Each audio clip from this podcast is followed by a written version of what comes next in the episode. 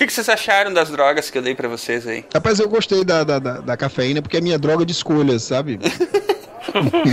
a principal droga. Como eu não experimentei nunca nenhuma, eu vou ter que, né? Eu, eu fui colocando aí. Você não experimentou nenhuma? Uhum. Eu não. Quer dizer que você não toma café, você não toma chá, você não come chocolate. Cerveja. É. Deixa eu ver, deixa eu ver se eu entendi. Você é mormon e tem aquelas cerolas mágicas. Cara, o único problema de eu ter ficado com a cannabis é que isso dá uma larica danada. Você tá sempre parando pra comer alguma coisa? É, né? É, né? Então, por isso mesmo que é um problema. Vai ser pior. Droga pesada mesmo tá tocando é no vizinho ali. É aque- aqueles conjuntos do tipo rapadura com farofa e bosta.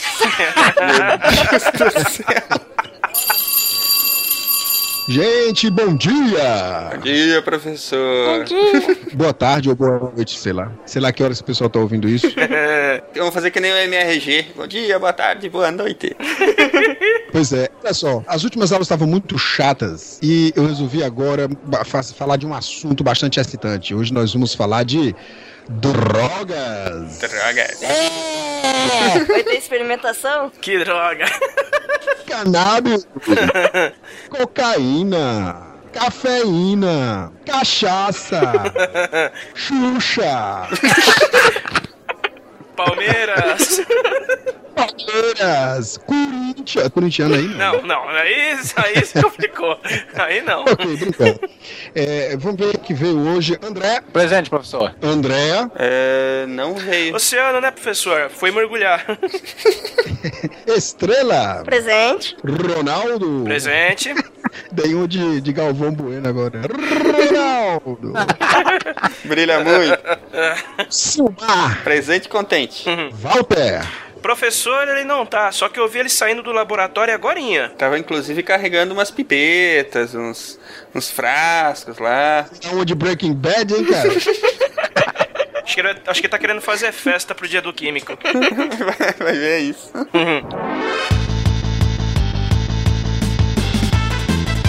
Olá pessoal, aqui é Silmar de Chapecó, Santa Catarina e excepcionalmente hoje eu estou só na coca. Cara, hoje é você que tá no refrigerante, né? Você que completou a frase. Qual coca, né? Tá na coca e na bola. É, é verdade. Aqui é a estrela de Curitiba e alguém tem soma aí?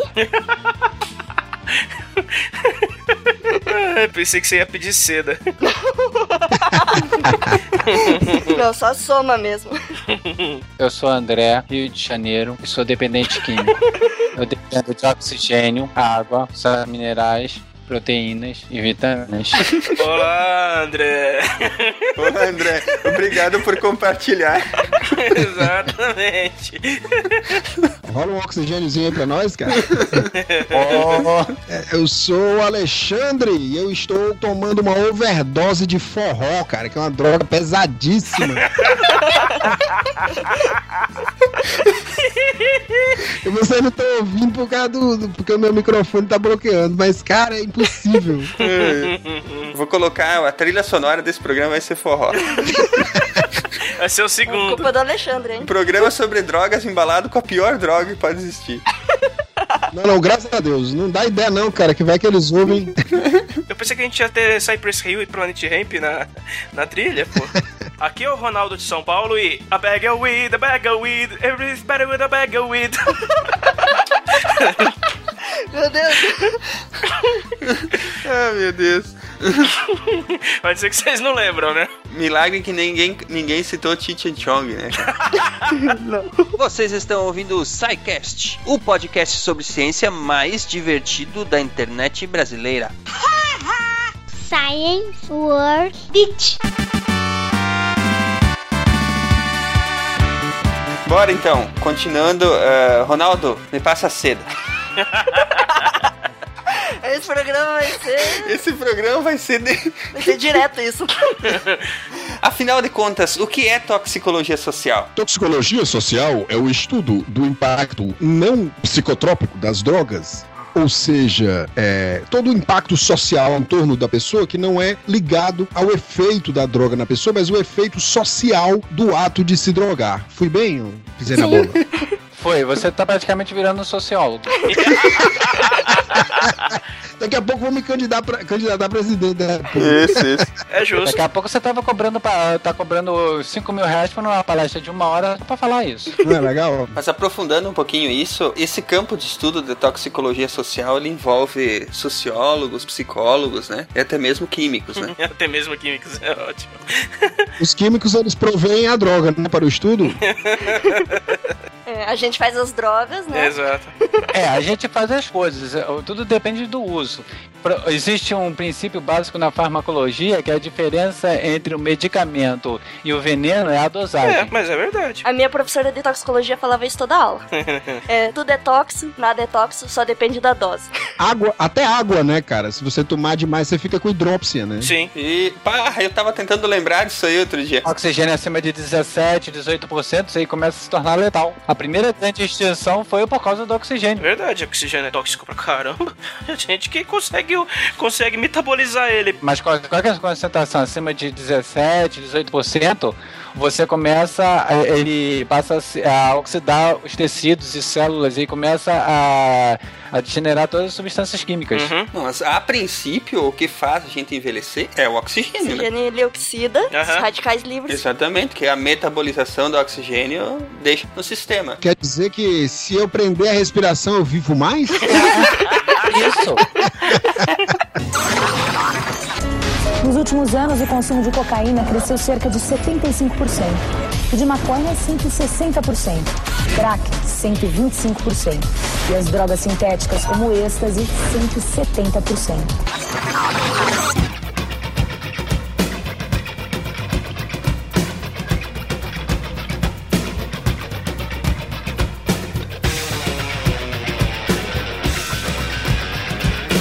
Mas muito bem, gente, vamos, vamos nos drogadigo, vamos falar sobre drogas.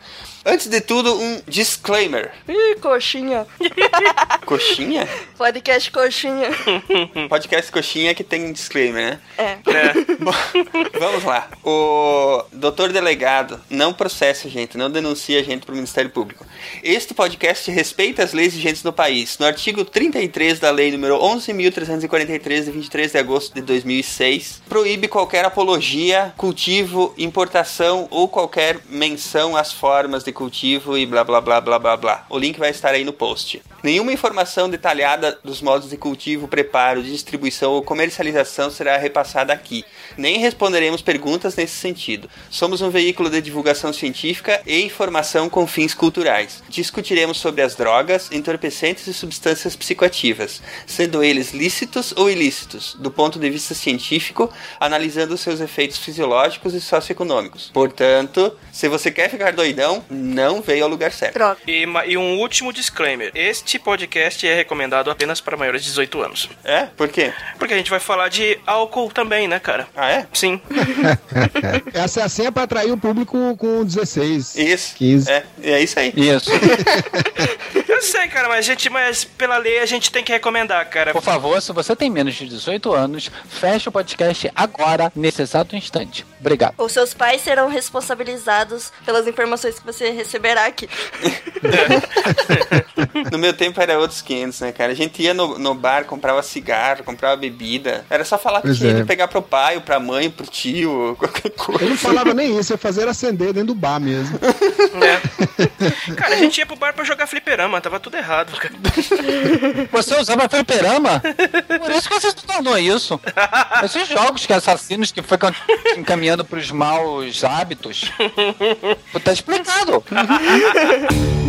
But you know the business. And I know the chemistry.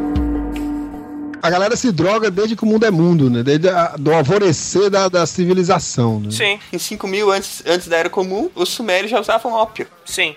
Mas isso é o uso, digamos assim, primeiro registro de uso, né? Porque vamos combinar, desde as primeiras tribos humanas, a partir, de, a partir do primeiro homem das cavernas mastigou uma folha que deu barato, eles já descobriram que podiam usar plantas para outras coisas que não fossem apenas para comer. Vai ver, foi por isso que eles desenvolveram a agricultura, né, cara? Que era pra cultivar o baseado. Coincidiu esse registro mais ou menos com o surgimento da escrita. Ou seja, os, pri- os primeiros registros foi para foi para registrar que o pessoal já estava se drogando. Já acharam numa parede de uma, de uma caverna desenhada uma folhinha assim de maconha ou não? que pariu. Aí vê que foi o cara pagando baseada e esfregou assim. Cara, vamos analisar. O cara, tá, o cara, a expectativa de vida era de 20 anos, aos 10 o cara já tava pedindo pra morrer.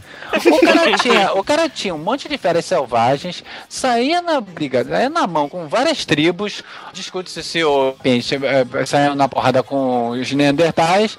Do tipo, não tinha internet, não tinha rede social, não tinha TV a cabo, o cara tinha que se divertir com alguma coisa. E, tipo, É. pô, o negócio não tá bom. Pô, cara, o negócio não tá bom aí, irmão. Foi. Que você vai fazer o quê? Pô, tô pensando aqui na boa. É, foi mais ou menos isso. Foi mais ou menos isso. É, sim, mas é verdade. É isso aí mesmo. Sem falar no uso ritual, né, cara? No uso ritual de drogas. Exato. né? Aham. Sim, sim. É. Sim, o- usa o ritual de drogas. O cara, pra, pra entrar, os xamãs ainda tem até hoje. Aí as versões pós-modernas de- dos xamãs. Verdade. Porque o cara entrar em contato com espíritos e entidades no reino dos não vivos, no reino dos mortos. Isso.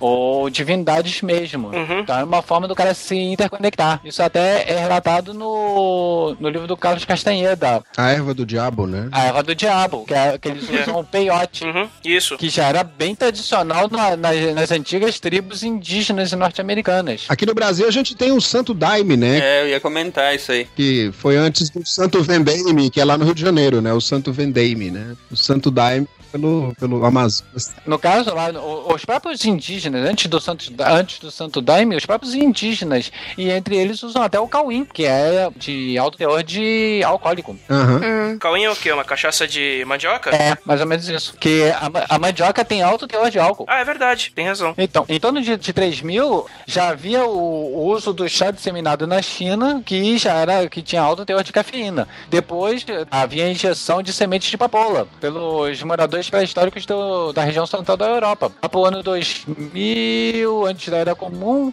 a mais antiga proibição, surgiu a mais antiga proibição das bebidas, feita por um sacerdote egípcio. Depois, aí mais tarde, em 350 antes da Era Comum, havia a, a citação dos provérbios. O interessante é que a própria Bíblia pede, a, no caso dos provérbios, que viriam compor o cânone da Bíblia, né? Que seria a. No então, era, eram escritos separados. Várias cartas, epístolas. Não era o conceito de livro que tem hoje.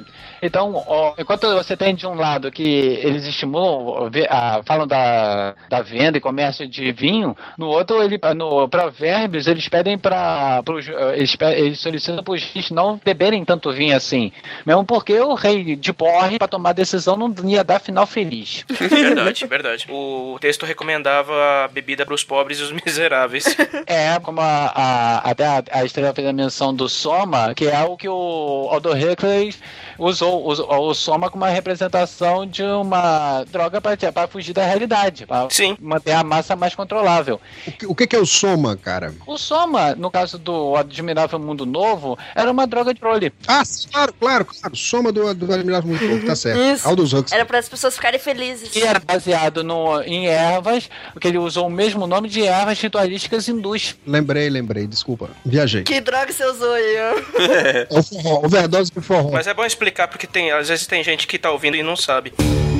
But you know the business. And I know the chemistry. Aqui, a partir do, do ano 1000, o ópio já era uma droga bastante utilizada tanto na China quanto no, no Extremo Oriente, muitas das vezes sendo um medicamento. Na verdade, a- até o início do século XX, o láudano ainda era usado como um remédio. Em 1493, o uso do tabaco foi introduzido na Europa pelo Cristóvão Colombo e pela sua tripulação. Ou, como costumamos dizer, o que sobrou da tripulação do Colombo, né? Mas eles levaram o, ta- o tabaco pra Europa a partir de onde? Da- das explorações dele na América? É, os nativos já, eles já cultivavam tabaco. Hum, É, o tabaco tem origem nas Américas mesmo, tem origem indígena. Ele foi pra Europa a partir daqui, a partir de Colombo mesmo. É. Antes não se fumava na Europa, não. ah, olha que bacana. Inclusive, quando começou, como eles, quando eles começaram a fumar, tinha críticas dizendo que era como se eles estivessem soltando um espírito pela boca, aquela coisa toda. É tanto que em mil, mil, 1691 a Alemanha te, era, tinha pena de morte pra, pra, pra quem fumasse, né? É verdade. Tinha. E agora é super comum lá, né? Só que, tipo assim, antes de trazerem o tabaco pra Europa, eles já não fumavam cânhamo e outras ervas? Não, o conceito de fumo, é, isso é, é, é muito diferente, porque, por exemplo, em Roma, eles pegavam um prato, uma tigela, eles colocavam cânhamo, eles acendiam como se fosse um incenso e passavam para as pessoas. Ah, cheiravam. Ah, tá. A- é, cheirava aqueles vapores. O oráculo de Delfos também, eles queimavam ervas aromáticas e a sacerdotisa, a pitonisa, né, entrava em transe e fazia lá aquelas previsões loucas lá. Só que eh, descobriram também, depois de pe- eh, levantamentos arqueológicos, que havia uma fenda no local e li- liberava um gás chamado etileno. Também é alucinógeno, né? Também é alucinógeno. Ou seja, a, a pitonisa tava zoadaça. Ela tava doidona. Destruiu mitologia agora, hein, André? Não, na verdade, construiu a mitologia, né, cara? Que foram aspirações da- do, do oráculo que, que permitiram isso. É. E o narguilé, usado no- pelos povos árabes? Ele é bem antigo, não é? É, também. Ali é mas aí já é século VI. Essa, a partir do século VI. Hum. Olha, eu vou ser sincero. Nesse, nesse coisa assim, eu acredito que ele já tenha eh, sido usado antes. Mas houve uma disseminação maior quando houve o. A unificação das tribos. É, a, a construção do Império, eh, do Império Islâmico, vamos dizer assim. E aí houve um alargamento de toda a cultura, foi espalhada por, todo, por quase todo mundo. Entendi.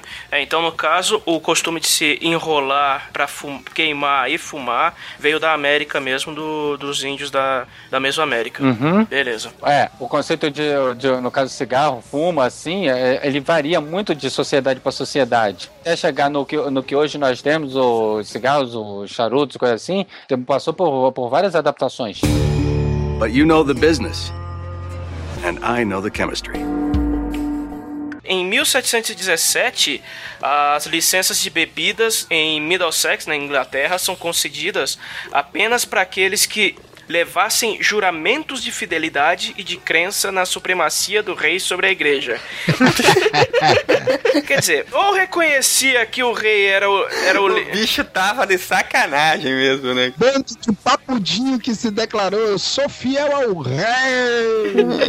Ei, toma cerveja, né, cara? ou o cara se declarava fiel ao rei e igreja anglicana ou não vendia cerveja. Simples assim. Que legal. Mas, é, como, como sempre, o, legisladores criando a mais fantástica democracia. Você tem todo o jeito de seguir e vai se ferrar se não seguir. Exatamente, assim que funciona na Inglaterra. É assim que funcionava na Inglaterra. 50-50, 50% eu mando, 50% vocês obedecem. Né? Isso. Exatamente. No Brasil tem um Exato. ditado bom pra isso aí, né? É, Você entra com a bundinha e eu entro com... é, exato. Mão no ombro, né? É, parceria mão no ombro. Bora, pelo jeito a- as drogas e principalmente o álcool nessa época aí sempre impulsionou algumas coisas boas, tipo rebeliões. Em 1792 teve a rebelião do whisky. O que, que, foi isso aí? Cara, isso aqui foi um protesto dos agricultores no oeste da Pensilvânia contra um imposto federal sobre as bebidas alcoólicas.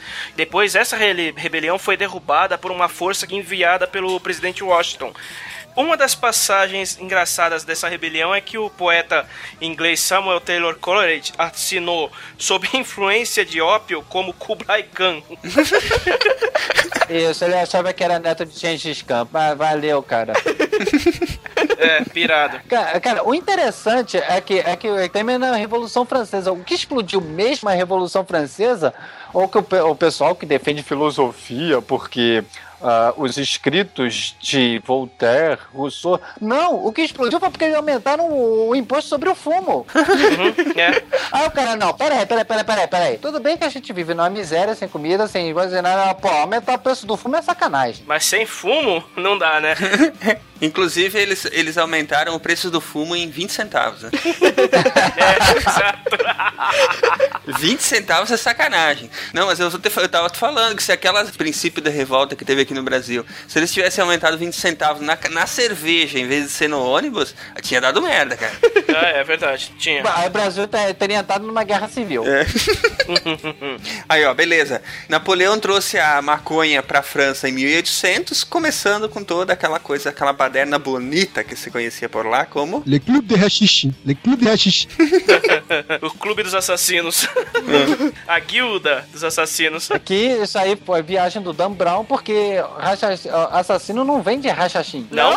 É o contrário. Não. É o contrário. É o contrário. É o contrário. Eram os assassinos que usavam rachixe? Eu já tinha lido isso antes de Dan Brown, que tipo, a palavra rachachin deri- derivava tipo de mascadores de rachixe. É, eu sei. Você leu isso na Super Interessante, que ela disse isso uma vez. Não sei. Será que foi? É uma excelente fonte de pesquisa. Não, cara, foi muito. Será que foi? Foi. Foi há muitos anos, cara, eu sei. Não, mas isso é bem, é, isso é bem falado por aí. Antes do Dan Brown. É, então. Então qual que é a verdade aqui? É porque a Ordem dos Assassinos, Hum. a Ordem dos Assassinos foi uma seita fundada no século XI por Hassan ibn Sabah, olha aí os árabes de novo, conhecido como o Velho da Montanha. Ele criou a seita com o objetivo de difundir uma corrente do ismaelismo que ele mesmo tinha criado. Entendi. Aí o, eles mascavam é, folhas de cannabis, né? E o- provavelmente o método de produção do hashish vem deles. E, o- e a palavra hashish vem de assassino. Hashishim, que era uma seita. Ah, olha que Hum, legal. Entendi. A Ordem dos Assassinos. Então foi a ordem que deu o nome ao rachixe e não o contrário. Exatamente. Então tá explicado aí. Muito bem. Disse o pai dos burros aqui, a Wikipédia.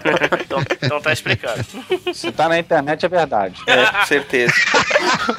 Melhor que o Dan Brown, hein? É. Seguindo a nossa linha mais ou menos cronológica, aí, em, mil- em 1804, Thomas Trotter, né? Isso. é, médico em Edimburgo, ele publicou um ensaio chamado é, um ensaio Médica Filoso- Filosófica e Química em Embriaguez com seus efeitos sobre o corpo humano, né? Em que ele diz que, em linguagem médica, considera a embriaguez, a rigor, ser uma doença, produzido por uma causa remota e dar à luz a ações e movimentos do corpo vivo que é a desordem das funções da saúde. O hábito da embriaga- de embriaguez é uma doença da mente. Finalmente alguém percebeu que era estranho, né? Séculos depois falou assim: ai, acho que não é normal você ficar bêbado. É verdade. Vamos estudar isso. Ah, no mínimo deve ter, deve ter visto observações de gente que bebia pra caramba e não travava as quatro rodas Pepsi. Muita clara de ovo na cueca depois, né? É. ai, ai, ai, ai. E essa guerra do ópio aí, gente, que foi de- de 1839 a 1842, o que que foi isso? E, cara, isso foi uma coisa excelente, porque a. Vindo do André, vocês já sabem o que significa excelente. né?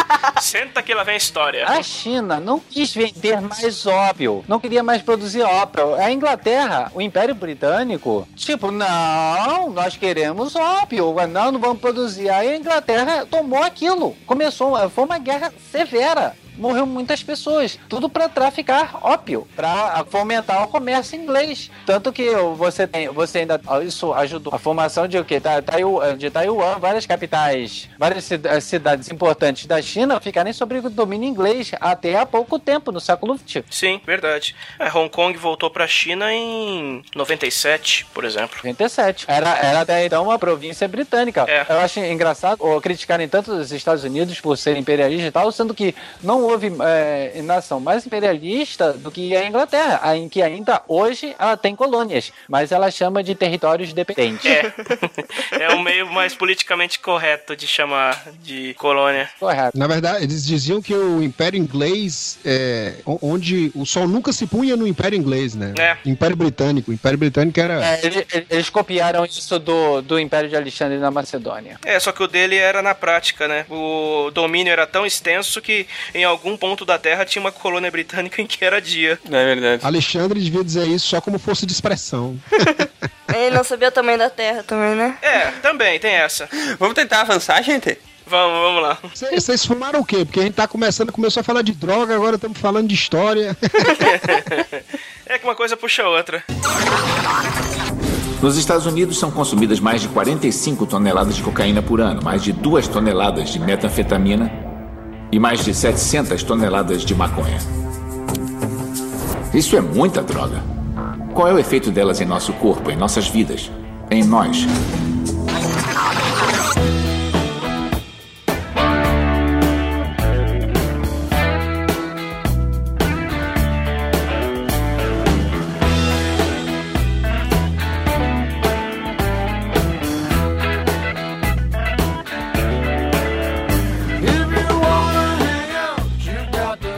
1845 teve uma lei que proibiu a venda pública de bebidas alcoólicas no estado de Nova York, o que deve ter dado uma briga dos infernos, Deu super certo, né?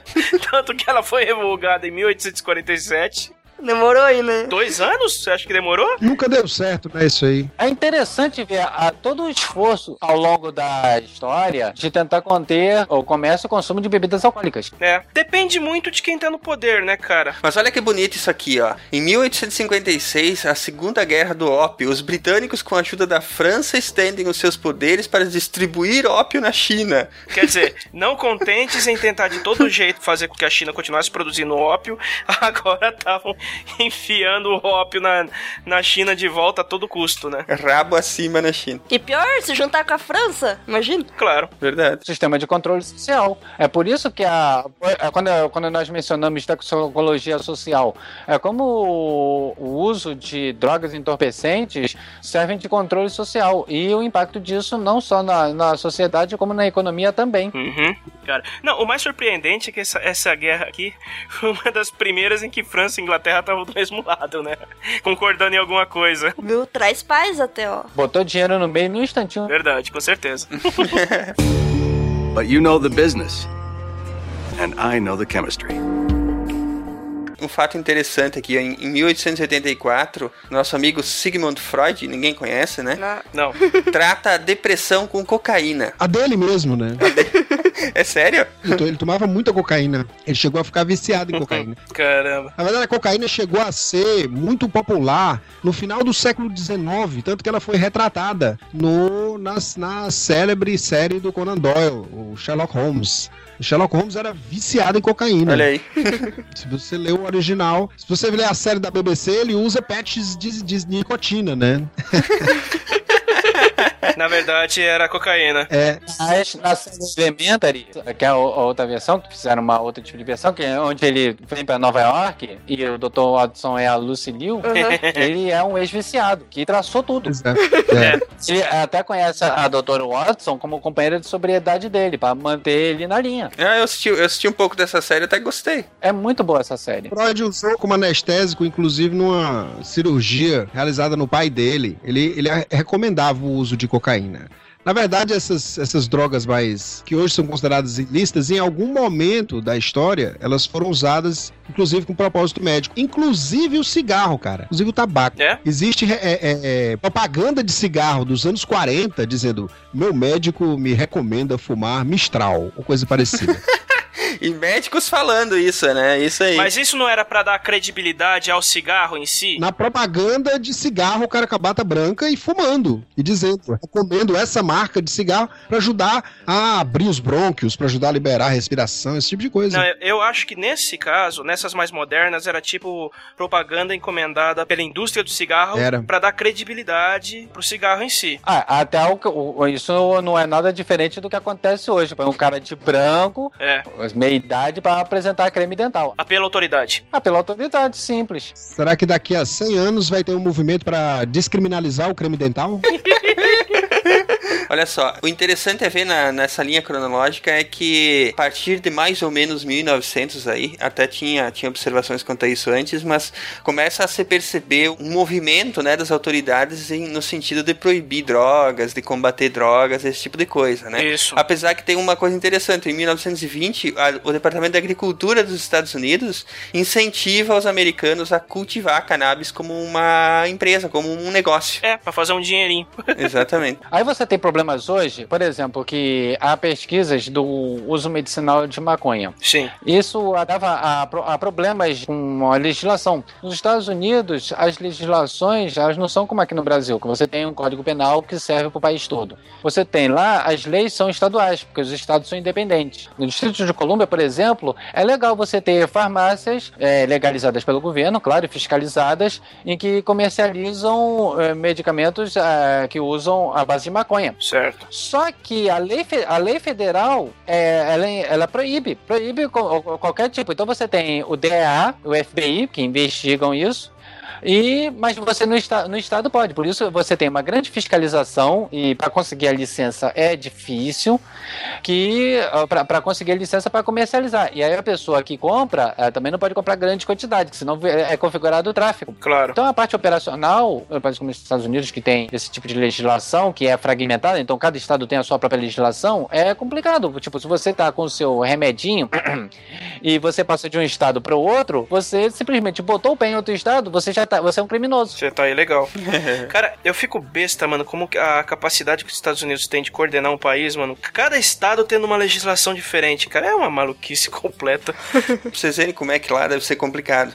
Enquanto tinha o, o Departamento da Agricultura incentivando o cultivo da cannabis, nesse mesmo ano teve a lei que proibiu o álcool nos Estados Unidos, né? A lei seca. Que durou até 1933, da lei seca, e que nós já vimos muitos e muitos filmes de gangsters se passando nesse, com esse cenário de fundo, né? Uhum. A gente viu as consequências. o problema aqui da, da, venda, da venda do álcool é porque não havia repasse dos impostos para o governo. Isso. Por isso, Al Capone foi preso. Atenção, vocês que apanham o SciCast. Al Capone não foi preso por ser gangster, ter, lidar com o jogo, prostitutas, assassinatos, guerra de quadrilhas. Ele foi preso porque não pagou os impostos. Exatamente, porque ele sonegou o imposto de renda. ele foi garfiado pela receita, né, cara? É isso aí. Sim, é. exatamente. Ou seja, você escapa, de, você escapa de uma guerra de gangues, não do fisco. Exato. But you know the business. And I know the chemistry. Eu vi uma história recentemente, que é uma história muito pouco contada da lei seca, porque não interessa a ninguém contar essa história. O governo sabia que os alambiques eram, eram saqueados. Os alambiques que eram apreendidos, eles eram saqueados de volta. Que tinha essas gangues que entravam, roubavam do próprio governo que apreendia. Porque a máfia italiana era um bando de malucos, os únicos com culhão suficiente pra, pra buscar a, a cachaça, né? Aí o governo, sabendo que esses alambiques iam ser roubados, iam ser postos em circulação, eles começaram a envenenar o álcool para desestimular o consumo. 10 mil pessoas morreram em função disso. Caramba, cara. Caramba. Pegaram pesado mesmo, hein? Oh. História bizarra. Os Estados Unidos mostrou o que, que acontece quando você proíbe uma coisa que é que a cultura tá acostumado absorveu, né? Porque o, o, álcool era um problema no final do século XIX. Tem um documentário que fala sobre isso, tá no YouTube todo, muito interessante sobre a, a lei seca. É até daquele cara Ken Burns. Hum né, que fez esse documentário. Você sabe o nome? Eu já já eu pesquiso e coloco para vocês aí. Eles falam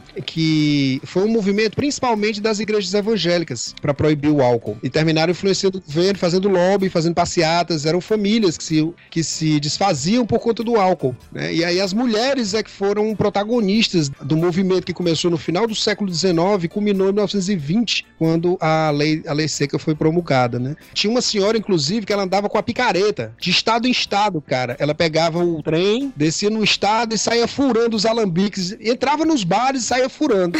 Nossa, cara. Como ela era uma respeitável senhora, ninguém ia enfrentar aquela senhora ali, né? Então, aí algumas pessoas aderiam, aí terminava virando uma baderna, a polícia vinha lá e controlava. Então, eles têm, no, no movimento da, da lei seca, eles têm é, é, é mártires e heróis de pessoas que se lançavam dentro dos bares e, e saíam furando os alambiques com machado. Era um, movimento de. para poder pacificar a situação toda, foi que eles promulgaram a lei. Né? E deu terrivelmente errado, né? Porque estimulou bastante o contrabando. Você não tinha o controle de qualidade da bebida que era vendida, então podia acontecer essa história do envenenamento. Nesse caso, foi pelo próprio governo, mas você também não podia garantir a qualidade da bebida que era fornecida, porque o governo não, não regulamentava, né? Que é meio que acontece hoje, por exemplo, com a maconha. Você não pode garantir que você tá, o, que, o que, que você tá fumando. Se o cara tipo, te, te vender bosta de vaca, tu vai reclamar com quem? É. Uhum. Tem um cara recentemente, agora, é. que ele vendia bosta de vaca. Ele fazia uma parada, ele vendia bosta de vaca. E aí, ele enganou o comércio local, o, o, os traficantes locais, porque eles chegavam te vendendo os cigarrinhos já pronto com bosta de vaca. Uhum. E quando ele foi denunciado,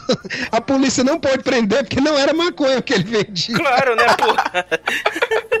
Não tem nenhum lugar que é crime vender bosta de vaca, imagina. Exato. Caveate antiptor, velho. E ficou solto, porque isso aí não é proibido.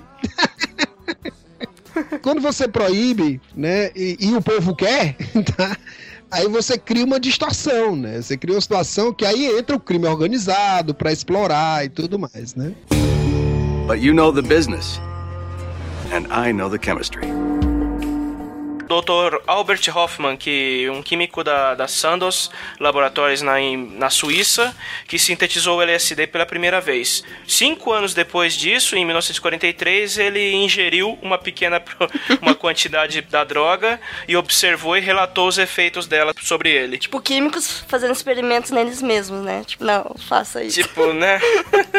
Mas olha, ele morreu recentemente, acho que em 2008. Ele, tipo, viveu mais de 100 anos, então. Nossa. Ainda, né? É, não, não tava num hospício. O cara sintetizava a própria droga, né, cara? É, né? é, tá aqui. Nascido 11 de janeiro de no- dois- no- 1906, falecido 29 de abril de 2008, 102 anos. Caramba, esse viveu, esse viveu bastante. Então, LSD não mata? Ai, cara. Eu acho que ele não deve ter ficado tomando a vida inteira, né? É, ele só inventou e jogou na roda. Pior, ele nem faleceu de causas naturais, ele faleceu de ataque cardíaco. É, mas tá bom pra 102 anos. Então, por isso mesmo, mano, dependendo da situação, ele podia estar até vivo ainda. em 1940, aí entra o Brasil na jogada. O Código Penal brasileiro, ele confirmou a opção do Brasil de não, de não criminalizar o consumo... Consumo de quê? Das drogas, né? Se você consome, você não é. Ah, consumo geral. Isso. Do consumo geral de drogas, no caso. É, eles devem ter especificado algumas, né? Entendi. Mas é, por exemplo, tipo, você não vai ser preso se você for pego consumindo drogas, né? A não ser que você faça tráfico. Entendi. Então, optou de não criminalizar o consumo de drogas. Eles estabeleceram uma concepção sanitária do controle das drogas, pela qual a dependência foi considerada uma doença e, ao contrário dos traficantes, não eram responsabilizados, quer dizer, não eram acusados de por crime, mas seriam submetidos a um tratamento rigoroso com internação obrigatória. Ou seja, você não vai preso, mas você é internado à força. É, a, diferen- a diferença é um lugar que você vai cana, né? Exatamente, não tem diferença nenhuma. Uma coisa bem interessante que segue a isso, em 1996, se vocês lembrarem, foi, foi instituídas as leis né, que regulam a propaganda dos produtos é, cigarro, bebida alcoólica, medicamentos, esse tipo de coisa, né? Isso. E, inclusive, isso aí foi uma, uma guerra espetacular na época, porque tinha muito lobby contra essa lei, né? E na época, inclusive, é, não queria citar nome de político, mas enfim, né? Quem, quem fez, quem bateu no peito e resolveu fazer isso aí foi aquele. Serra. É isso, Serra. Ele era, ele era ministro da saúde na época, né? Verdade, tem razão. Pelo menos uma coisa que fizeram de boa, né? Porque a propaganda, a meu ver, pelo menos, é bastante nociva ah, na questão da educação, principalmente a crianças e tal. né? O interessante dessa propaganda de bebidas alcoólicas é que hoje, para você fazer até a bebida, você fa- faz a- a- o anúncio e a pessoa não pode beber no É. anúncio. Ela pode posar, Sorridente. levantando o copo para cima e para baixo, mas não pode beber. E a pessoa que faz o, o comercial, que está no comercial, não pode aparentar ter menos de 25 anos. Essas alterações vieram da, do projeto de lei de 2012. Porque teve muita polêmica na, na época, porque se levantou que os comerciais de bebidas incentivavam a pessoa a beber. O que, até onde a gente entende, é óbvio, né? Porque é pra isso que ele serve. Ó, vou te falar, cara, essa, essa a, a- a minha visão é de que a, a propaganda, inclusive de bebida alcoólica, devia ser completamente proibida. É. A lei sobre propaganda de bebida alcoólica proíbe que qualquer pessoa menor ou que pareça menor de idade faça comercial. 25 anos. É, não pode ter menos de 25 e não pode parecer ter menos de 25. Vocês lembram daquele primeiro comercial da de uma famosa cerveja que incentivava todo mundo a experimentar? Uhum. Que tinha o, que tinha um, famoso pagodeiro no, no fim que era garoto propaganda? A atriz Aline Moraes aparecia no comercial, entendeu? Ela foi usada como esse argumento de parecer menor de 25 na A. Sandy, fe- a Sandy entrou nessa polêmica também. E ela nem tocava na cerveja. Não, não mesmo. Ela só aparecia ela sozinha falando. Ela não, não, não aparecia nem cerveja, não aparecia, ela só aparecia a marca É. e mais nada. Ela, ela era sentada apenas falando com o espectador, né? Com os prezados telespectadores. Por isso que não deu certo, né? Ah, mesmo assim, teve problema. Que ela tinha cara de novinha? É, ela tem cara de novinha até hoje, com mais de 30. É. Com mais de 30 com o barrigão explodindo. O que? Ela tá gorda? Não, ela tá grávida. Não. É, não, então, voltando. Não, não, para tudo, para tudo, para tudo. Não, para tudo você. A Sandy faz sexo? Como é que é isso, cara? Ela faz até anal, cara. Droga, eu, eu me segurando pra não falar esse e você soltou, velho. É, teve outras coisas dessa lei pra, de propaganda da, de bebida na, no Brasil, como por exemplo, até então era costume fazer comerciais com bichinhos engraçadinhos, ah, tipo tartaruga que fala, caranguejo que fala, ou sereias, essas coisas, que foi entendido pela legislação como personagens do universo infantil. Então não podia ter mais. Foi tudo banido. Nunca leu a Odisseia, então, né? não, nunca leram. Ou seja, a Odisseia é um conto infantil, né? Exatamente. Ulisses pegando todo mundo, desde bruxa até, até querendo pegar sereia. Mas no comercial não mostrava os bichos assim, eram, eram fofinhos. Não, tinha um outro da escola em que a Luísa Alterhofen era uma sereia. Ah, nossa, assim, verdade. Entendeu? Loiraça. Por isso. É que todo mundo nunca leu a Odisseia, só leu a Pequena Sereia, entendeu? Quer dizer, só leu a Pequena Sereia? Não, só assistiu o filme da Disney. Não, só assistiu o filme da Disney, que se for ler, se for ler a história mesmo, vai... É, né? Exatamente. Mas o filme da Disney também tem trozoba. Tem no castelo. É.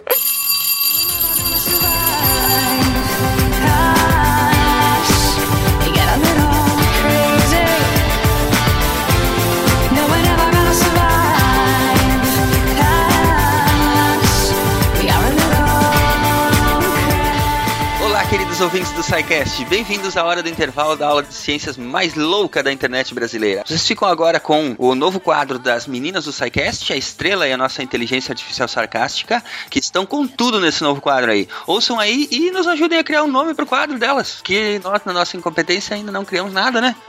não, é, não, as nossas ideias estão fracas. Mandem as suas ideias pra gente. Ouçam aí, o quadro tá bem bacana, elas, elas é que estão produzindo ele, todo ele, desde o texto até a edição, e vai ser bem legal ver o que, que elas têm para mostrar aí nesse novo quadro. É isso aí. E depois disso a gente continua com a segunda parte da nossa aula. Então até semana que vem. Beleza, gente. Até semana que vem.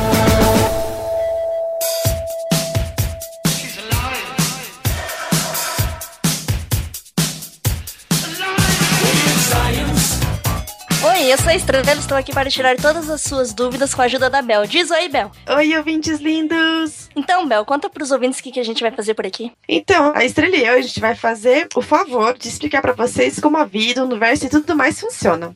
Lógico que eu já sei tudo, né? Mas os meus pais, eles me disseram que eu ando sendo sabe tudo. I am smart. E muito legal, né? Como eles não querem que eu acabe virando tipo a Siri, eles me mandaram falar com a estrela para ela me ajudar a ser menos chata, assim, com vocês, menos saber tudo. E ela topou. Ela não é linda, gente? Ai, obrigada, Mel. São seus sensores visuais. ah, então, ouvintes, vamos ajudar a Bel a aprender como as coisas do ponto de vista humano? Para vocês ajudarem é bem fácil e vai ser divertido. Querem ver?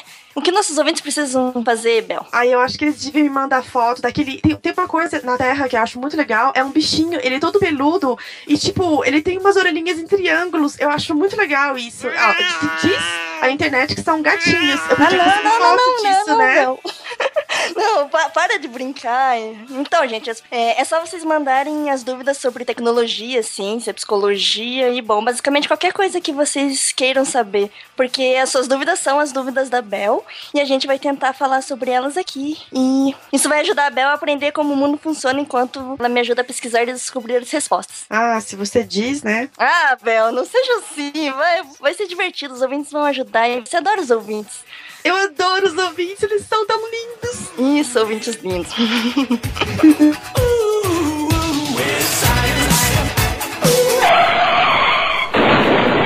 Vem, estrela, vamos, vamos, vamos. O que, que eles estão perguntando? Calma, calma. Esfria suas sinapses aí, deixa eu ver aqui, peraí. Hum, uhum. Fala, fala! Tá bom, lá vai. Jairo Tempestuoso de Viçosa, Minas Gerais pergunta: Como está o tempo em Chapecó, Santa Catarina? Ai, esses ouvintes.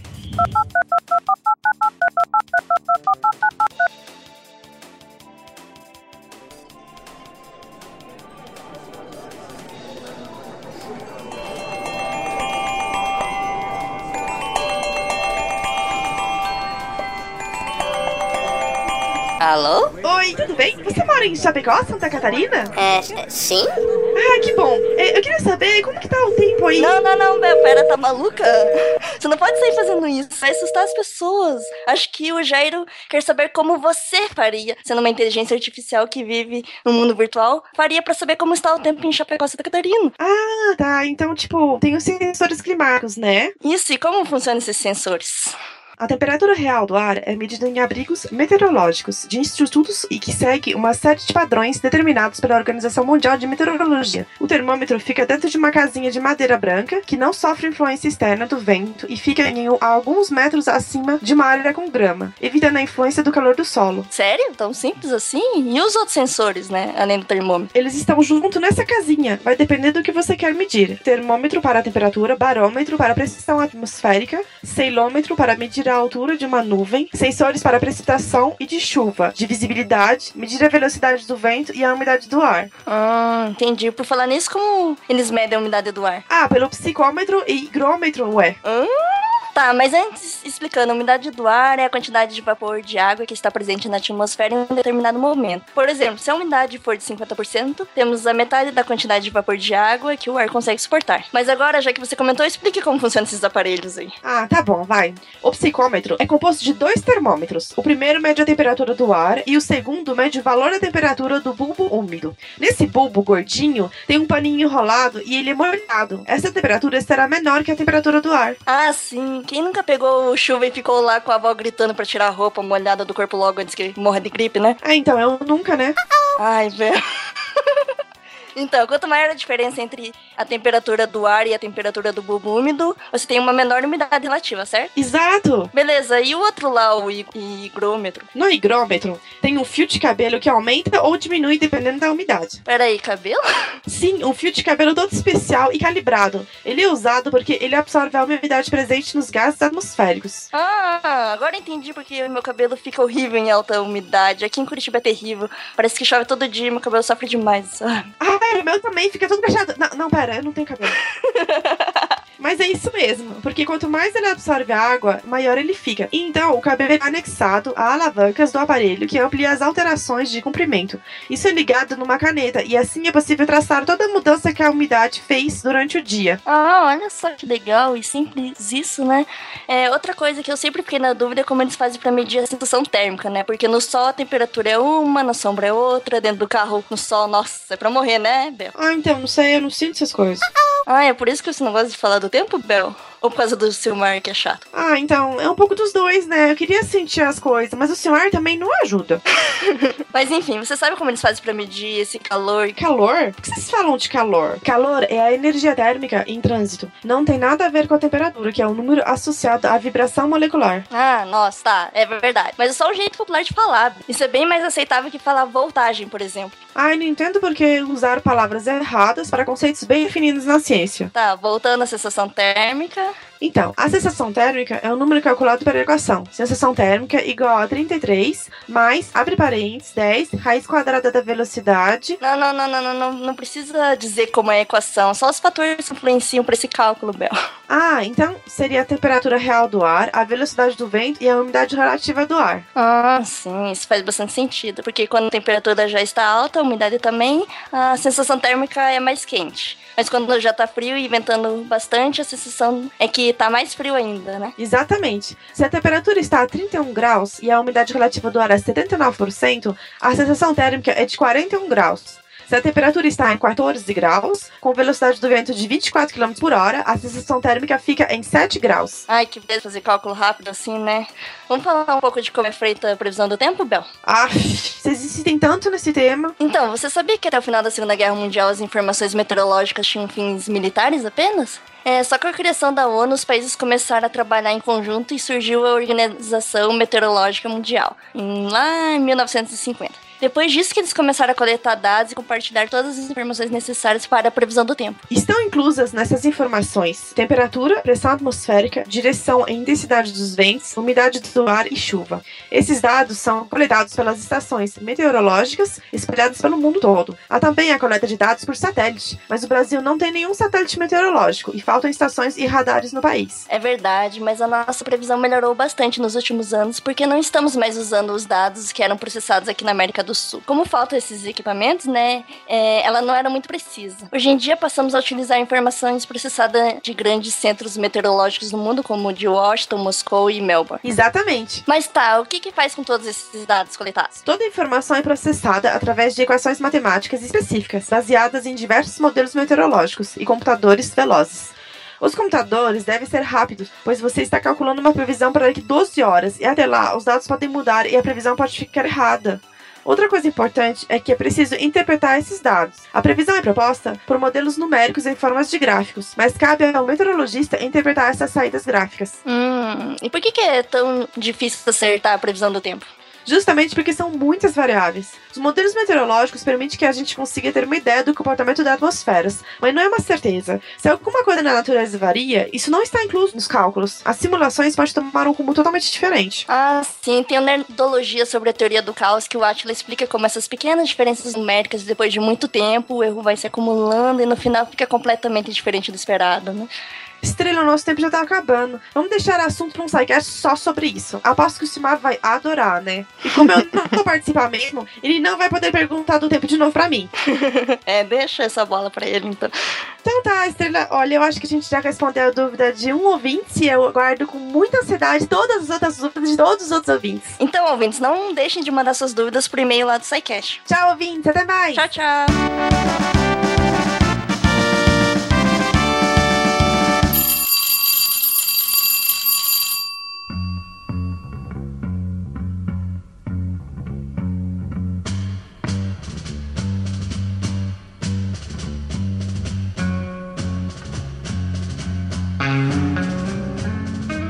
Gente, vamos adiante. Passando do histórico, aí a gente é bom a gente ver algumas definições, né, sobre a toxicologia social. Nós já falamos o que ela significa, né, que ela é, estuda os efeitos nocivos dos agentes químicos usados pelos usuários, pelas pessoas, na vida em sociedade, seja no aspecto individual, social, ou seja, de relação, né, e também legal. E quanto às drogas, a gente tem algumas definições que são do uso e do abuso das substâncias. O uso seria, no caso, o modo de consumo de uma substância substância psicoativa que é prejudicial à saúde, enquanto que o abuso, ele é um padrão mal adaptado, manifestado por consequências adversas, recorrentes e significativas devidas ao uso repetido da substância. Quer dizer, é a pessoa. É o vício. É, o vício, no caso. É a pessoa repetir o uso daquelas substâncias é, sem controle, né? Tinha um caso de, de pessoas que estavam começando a se viciar com xarope. Eles tiveram que mudar a fórmula. Hum, sim, sim. Era o xarope Bramil. Eles tiveram que mudar a fórmula. Começou a haver casos de pessoas é, viciadas no xarope. Bramil é? É xarope de quê? De tosse? Bromil é xarope de tosse. Caramba. Você quer uma prescrição, cara? não, não, é que não, não, é que não. não... O Ronaldo tá interessado demais nisso é, aí. Como é? Como é mesmo? Isso aí, como é o nome? Como é que escreve? A propósito, já fizeram uma pergunta pra mim uma vez se eu podia prescrever um remédio, que é uma dessas cibutamina aí da vida, que era pra emagrecer, né? Uhum. Aí eu tive que explicar a diferença entre químico e médico. disse, não, cara, eu posso, eu posso sintetizar para você, mas não. eu não entrei nesses detalhes.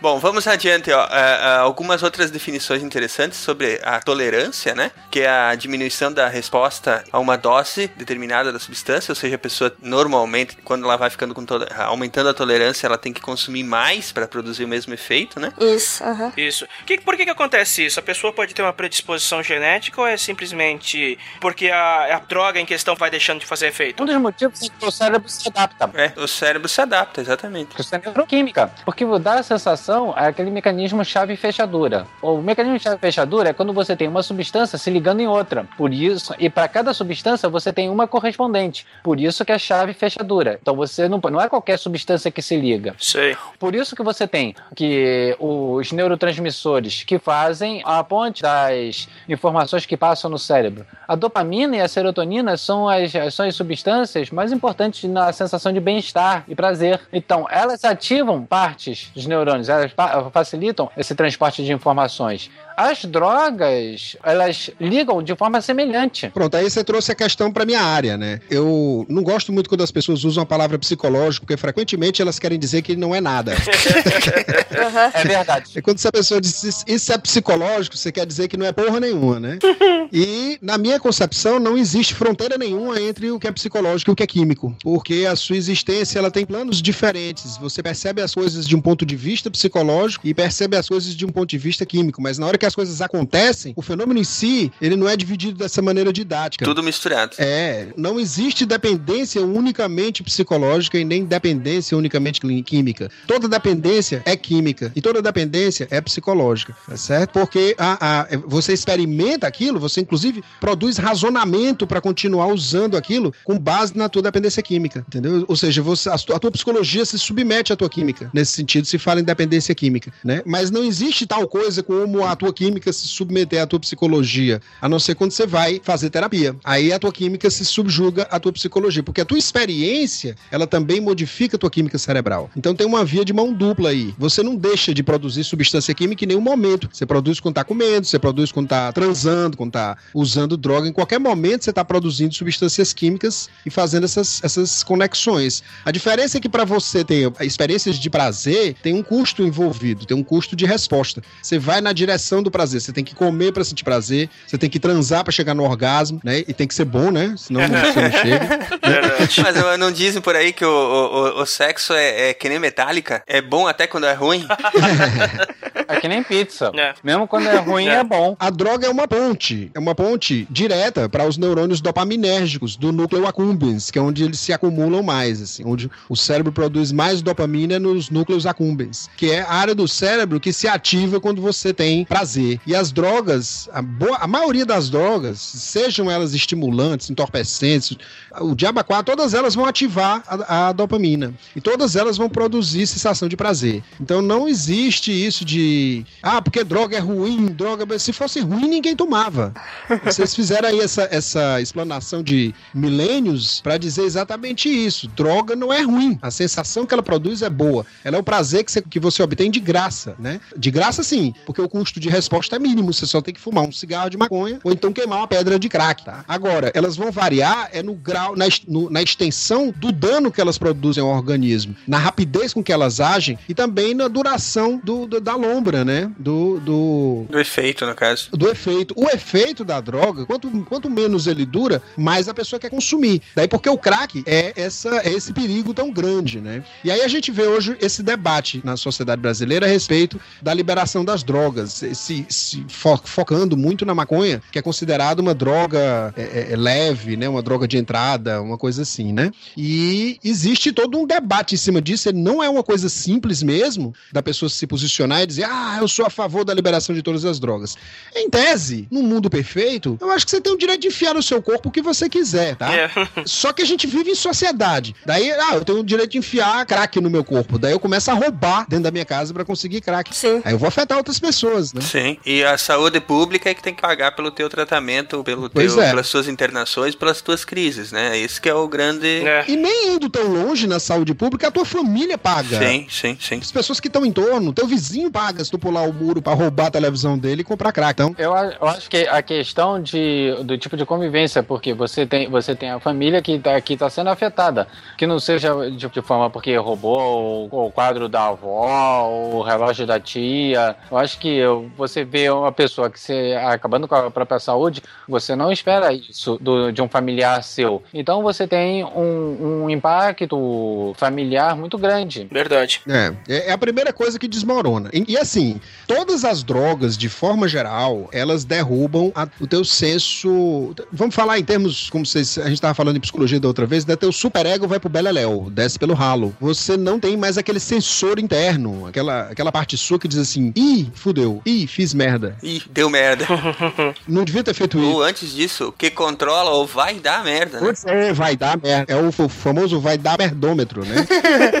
a droga ela vai atenuar isso daí, você fica meio entorpecido, você pensa só no prazer. Ela, ela vai, vai atuar ativando esse prazer. Você fica. Só o prazer só o prazer da droga importa, né? E todas as outras coisas vão ficando pequenas. Hoje a gente sabe que, independente do que se pensava antes, no, no tempo do racionalismo cartesiano, de que a razão soberana e a emoção que se subjuga, é subjugada pela razão, hoje as pesquisas neurocientíficas têm mostrado cada vez mais que é o contrário. Você tem uma, uma emoção e a razão você produz razões para justificar aquilo. Daí você vê que uma substância química, se ela altera teu estado emocional, se ela faz a tua, teu humor virar, basta você ver como é que você razona quando você tá depressivo e como é que você razona quando tá maníaco. Você pode tudo quando tá maníaco, né? Uhum. A droga, uma cocaína, por exemplo, que é um estimulante, ela causa uma espécie de mania branda. O sujeito fica ali se achando poderoso, se achando Deus. Só que ele não é, né? Tem um limite para aquilo. Claro. Daí começa o prejuízo ao outro, porque nós somos pessoas em interação. Aí essa questão ela é filosoficamente complicada, porque a gente pode resolver todos os problemas do mundo em tese, né? Mas na hora da prática, na hora de você lidar com uma sociedade que tá ali as pessoas interagindo uma com a outra,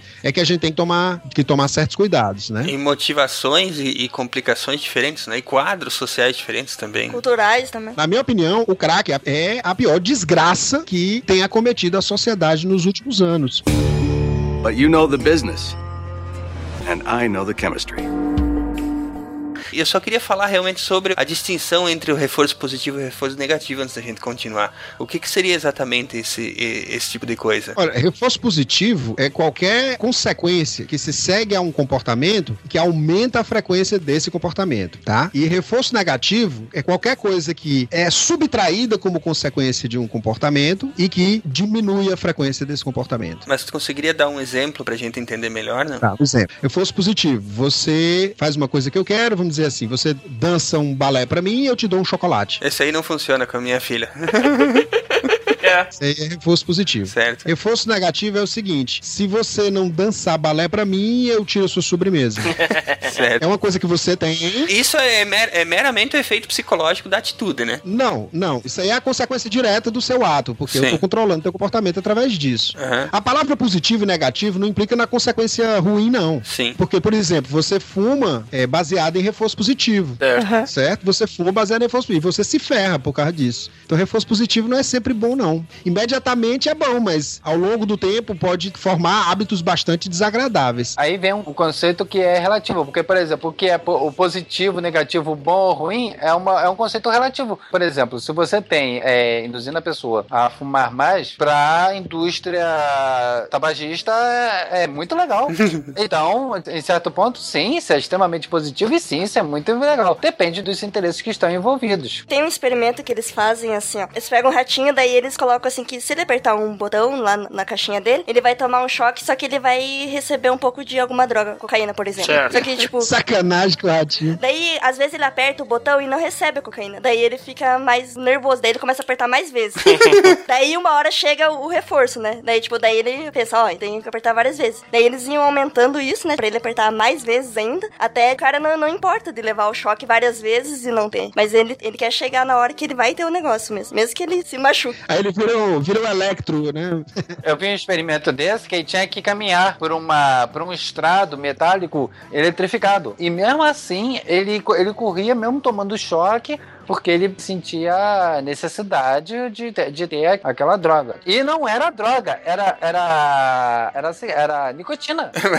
Era droga, então, no caso, André. É.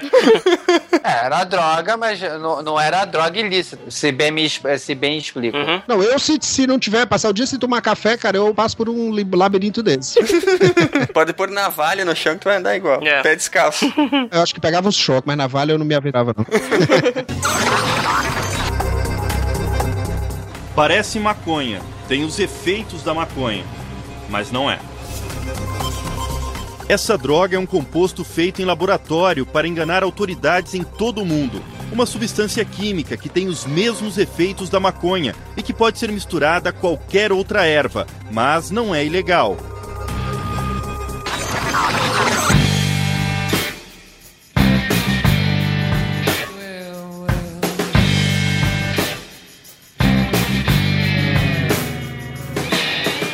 Bom, gente, o Alexandre já falou que a dependência química e psicológica elas se misturam no quadro, no quadro real da dependência, né? Não tem essa fronteira. Aham. Por exemplo, você perde a sua namorada e fica na fossa, isso também é abstinência. É sério isso? É sério, cara. É químico. É químico. Você fica no chão. Na verdade, tudo é químico. Você quer ter aquela sensação de felicidade, que é Aham. causada pe- pela, pela, Pela namorada. Pela namorada que é a droga, né?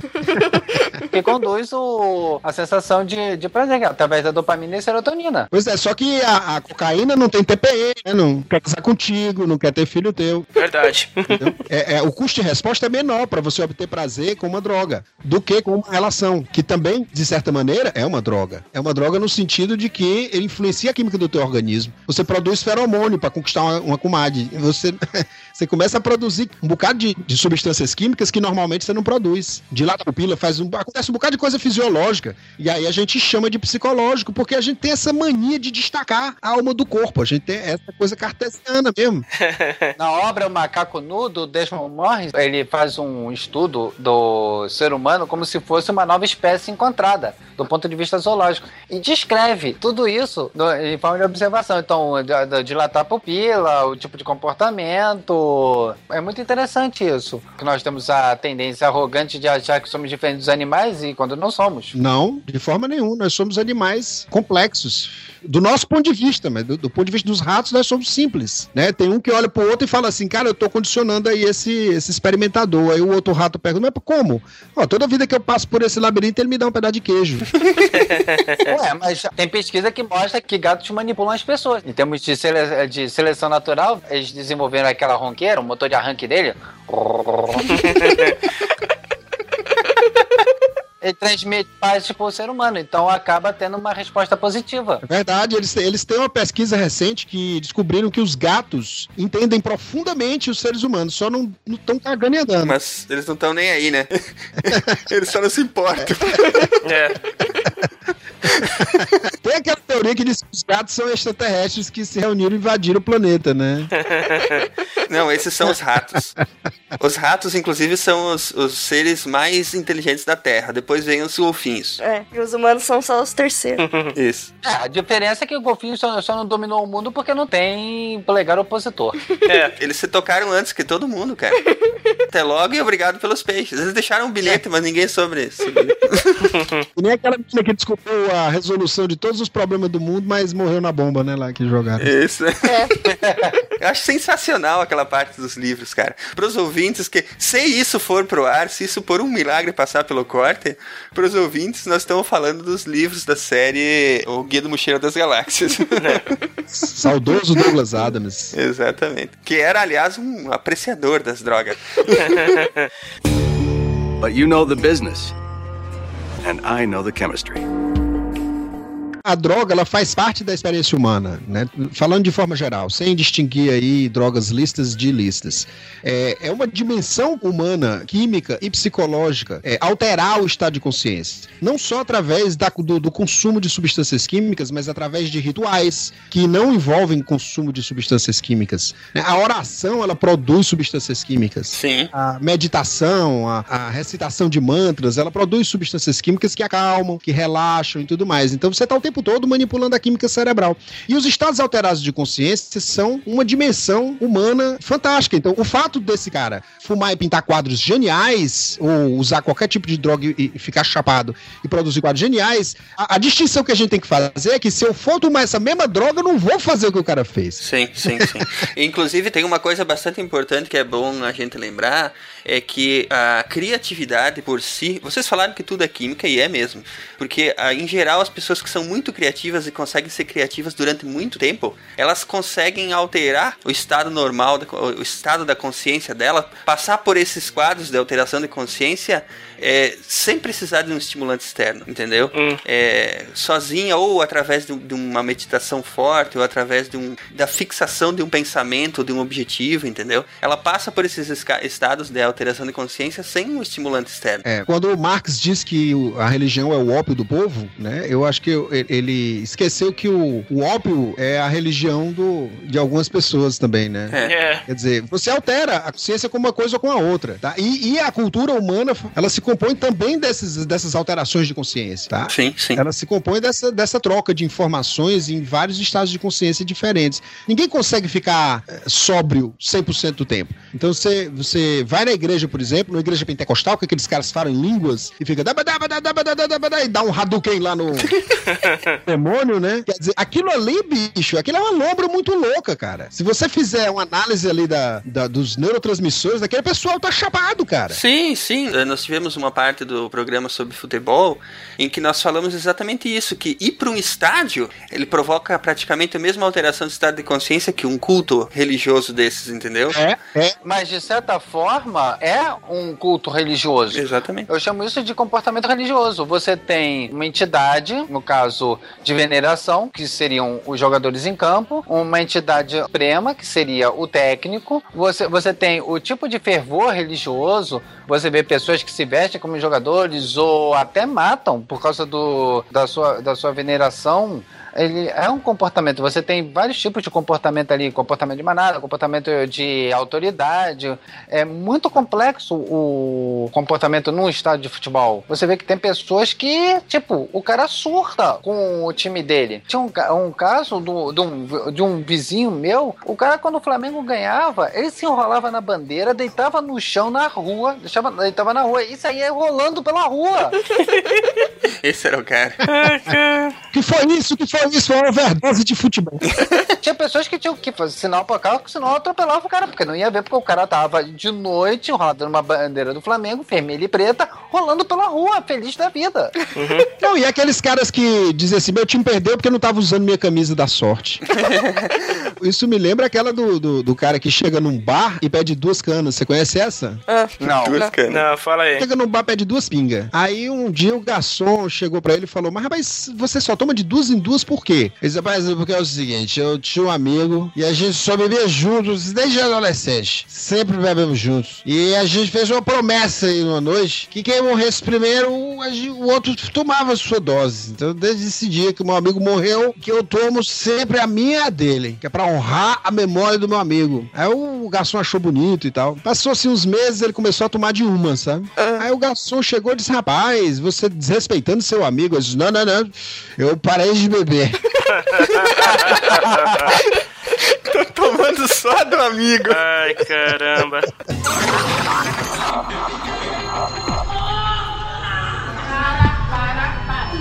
Neste momento, os funcionários tentam fazer a contenção de um menino que está em plena crise de abstinência pelo uso de crack. O Profissão Repórter de hoje vai mostrar histórias como essa de crianças que estão sendo retiradas da rua para tratamento. Vai fumar.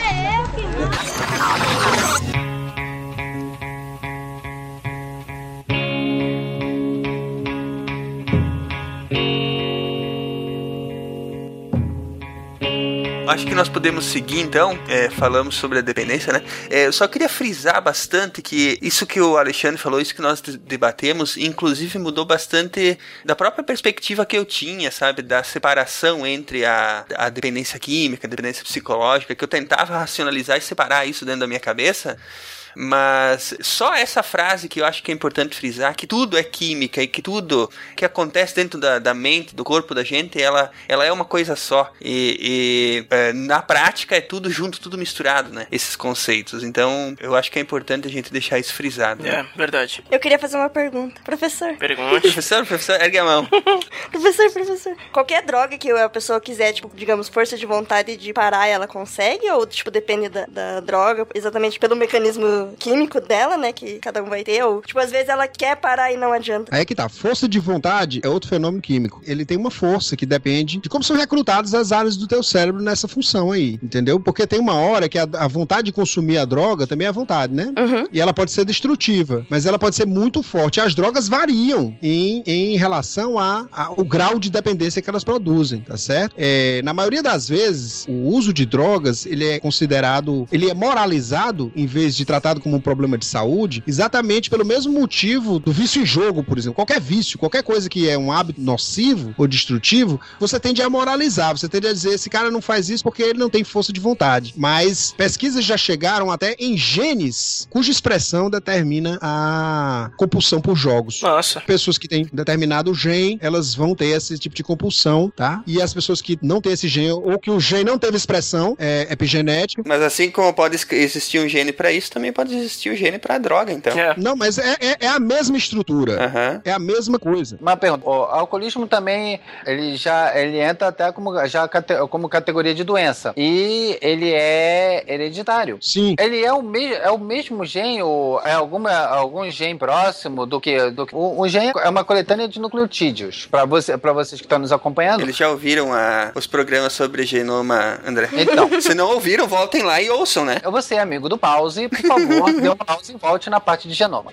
Então, ele é o mesmo gene que é responsável a uma estrutura semelhante. Eu não saberia te dizer do ponto de vista genético. Agora, do ponto de vista psicológico, é o mesmo processo. É o mesmo, a mesma função que faz você ficar viciado em jogo. É um comportamento compulsivo. Tá? A diferença é que o jogo ele não tem um papel químico direto na compulsão. E a droga tem. Ah, mas é que tá. Ele não tem um papel químico porque você não tá ingerindo nada pra. Direto, exatamente. Mas enquanto a pessoa tá jogando e satisfazendo aquele desejo, o cérebro, o, o corpo tá produzindo aquela química que ele tá pedindo. Exatamente. E aí ele, ele é impotente para combater aquilo. Ele precisa de suporte, inclusive suporte social. Não existe nenhuma terapêutica mais eficaz para drogadito ou para pessoas viciadas em jogo, ou pessoas com qualquer tipo de comportamento compulsivo do que o esquema proposto pelo AA. Não existe, tá? Não existe nada mais efetivo do que aquilo. Às vezes é necessário fazer aquilo dentro de um ambiente onde a pessoa não tem acesso à droga. Pra poder restringir realmente. É, porque a pessoa realmente tem que ficar longe pra poder ela passar pelo período de abstinência, que é mais intenso do que quando você perde a sua namorada, naturalmente, né? e aí você tem que ficar não só longe, você não pode consumir a droga de forma nenhuma, porque senão volta tudo, né? E aí, quando você passa por aquele período mais crítico, você tem que ter suporte social mesmo, de pessoas, ver histórias de pessoas que conseguiram, entendeu? E isso tem um impacto sobre você, porque você aprende de várias formas. Você aprende se ferrando, né? Você aprende é, se dando bem quando você não você faz outra coisa, que não é aquilo, consumir a droga, ou você aprende vendo as pessoas se lascando ou se dando bem, que é o que a gente chama de aprendizagem vicária. Porque aí você mobiliza os neurônios de espelho, que ficam produzindo estados semelhantes em você, aumenta a tua autoconfiança, para poder vencer aquilo. Agora, a tua força de vontade, através do exercício e desse tipo de exposição, da exposição a outras pessoas que, que passaram pela experiência, que superaram, que, porque você não, você não acredita que pode sair daquela situação quando você tá em, em estado de dependência. Você não acredita. Você pensa que a única satisfação que você vai ter na vida é aquela.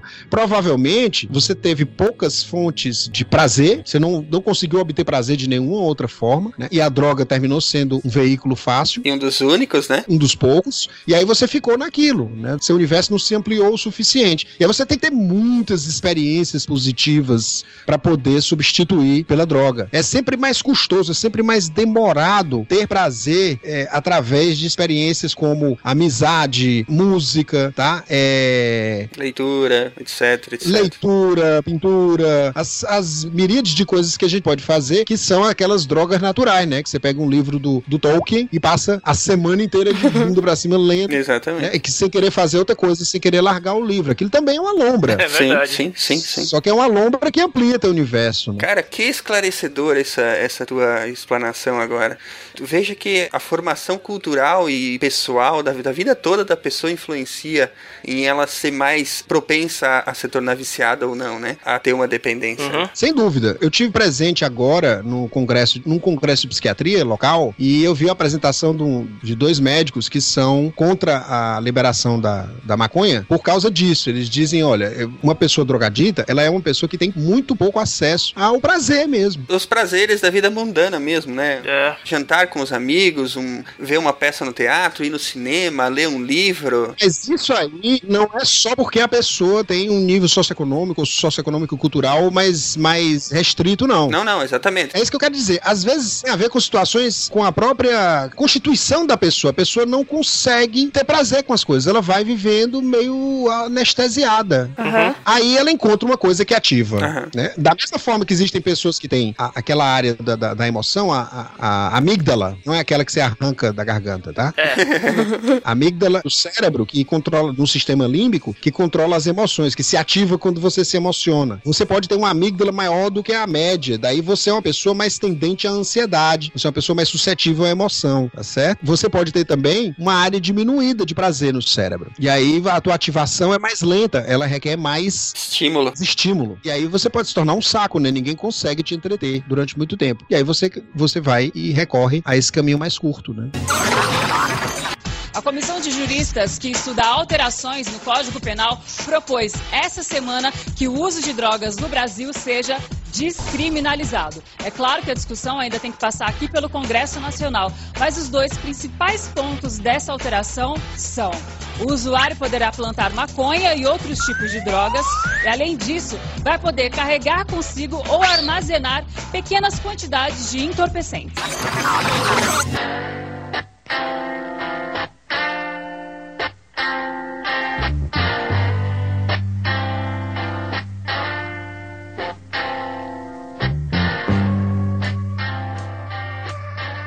Mas como nós somos diversos, é, neurologicamente diversos, né, existem vários motivos para a pessoa entrar na droga, né? E existe um motivo muito bom para sair, que é você ter controle sobre você, ter liberdade. Há um básico disso tudo que é o tipo de meio social que a pessoa vive. É, é muito difícil, mas ele continua com os mesmos amigos que se drogam. É muito difícil o cara mudar o grupo social dele. É, isso é verdade. É porque, é porque nós somos gregários, né, velho? Um é espelho do outro o tempo inteiro. Então você tem que ter um núcleo de amigos daí, a abordagem do AA ter tanto sucesso. Hoje você tem narcóticos anônimos, jogadores anônimos, vigilantes do peso. Todos esses grupos partem do mesmo pressuposto. Te dá um grupo social que vai reforçar outras coisas. Te dá um grupo social que vai te dar outro tipo de prazer. Também, principalmente, que entende o que você está passando. Exatamente. É complicado. Eu, por exemplo, particularmente, isso é uma visão particular minha, eu tenho a grande, a gentil determinação que eu acho que traficante tinha, tinha que ter pena de morte. Tipo, eu não gosto de traficante. Eu levo isso pro lado pessoal. Eu não fiquei estudando química para um desgraçado usar a ciência que eu aprendi para fazer isso. Yeah.